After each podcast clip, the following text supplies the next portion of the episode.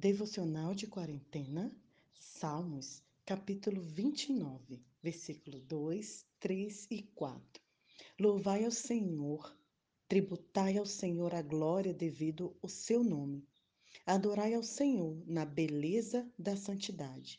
Ouve-se a voz do Senhor sobre as águas.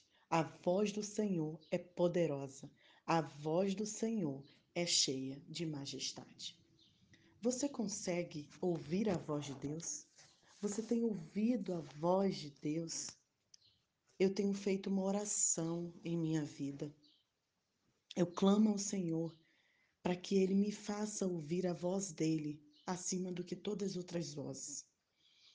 Eu acabei de ver uma frase aqui na rede social que diz assim: Quem não enxerga o ser humano, como pode ouvir a voz de Deus? A voz de Deus está no ser humano. A voz de Deus está na dor do outro. A voz de Deus está como eu me comporto, como eu vejo, como eu ouço. Será que eu tenho ouvido a voz de Deus? Tem uma música que há muito tempo nós fizemos em língua de sinais que diz assim: Faz-me ouvir a tua voz, mais que todas as vozes sobre as distrações do mundo aqui. Tua voz, Senhor, traz vida e promessa nos faz, e teu amor vale mais do que as riquezas desse mundo. Como posso então ouvir a voz de Deus? Ouvimos a voz de Deus quando abrimos a, a palavra dele. A palavra dele é abundante, nunca falhará. Terra e céu irão passar, mas a palavra de Deus permanecerá. Quanto tempo tem que você não abre a sua Bíblia? Quanto tempo tem que você não separa um tempo para ouvir ao Senhor? Não pedir, não agradecer, apenas ficar em silêncio e ouvir. Ouvir é um exercício. Eu vim da casa de um amigos no final de semana e eles fazem esse exercício maravilhoso que eu quero trazer esse hábito para minha família.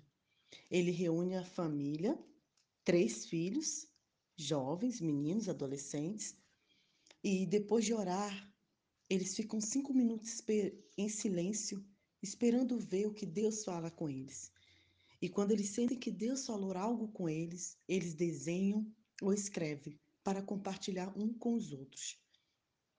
Sempre essa família tem o hábito de fazer isso. Eu achei maravilhoso parar em silêncio para ouvir o que Deus quer de nós. O pastor Elias esses dias trouxe uma palavra sobre Obadias. E o profeta Obadias traz um questionamento duro ao Senhor. Senhor, até quando?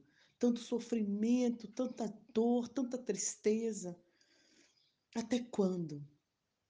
Mas Obadias para e fala: Senhor, eu ficarei aqui esperando a tua resposta.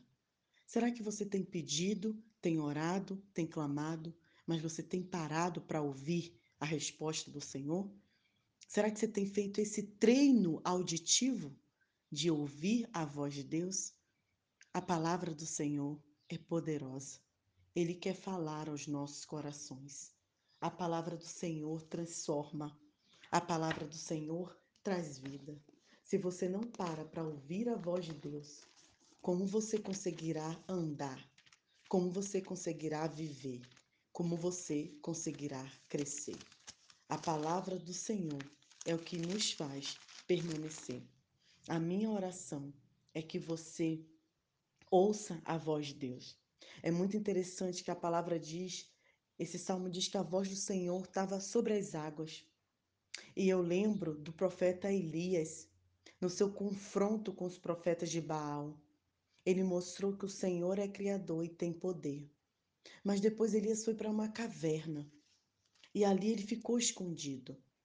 Só que nesse tempo apareceu várias é, reações da natureza, ventania, trovões, chuvas, e Elias ficava a pensar: será que é a voz de Deus?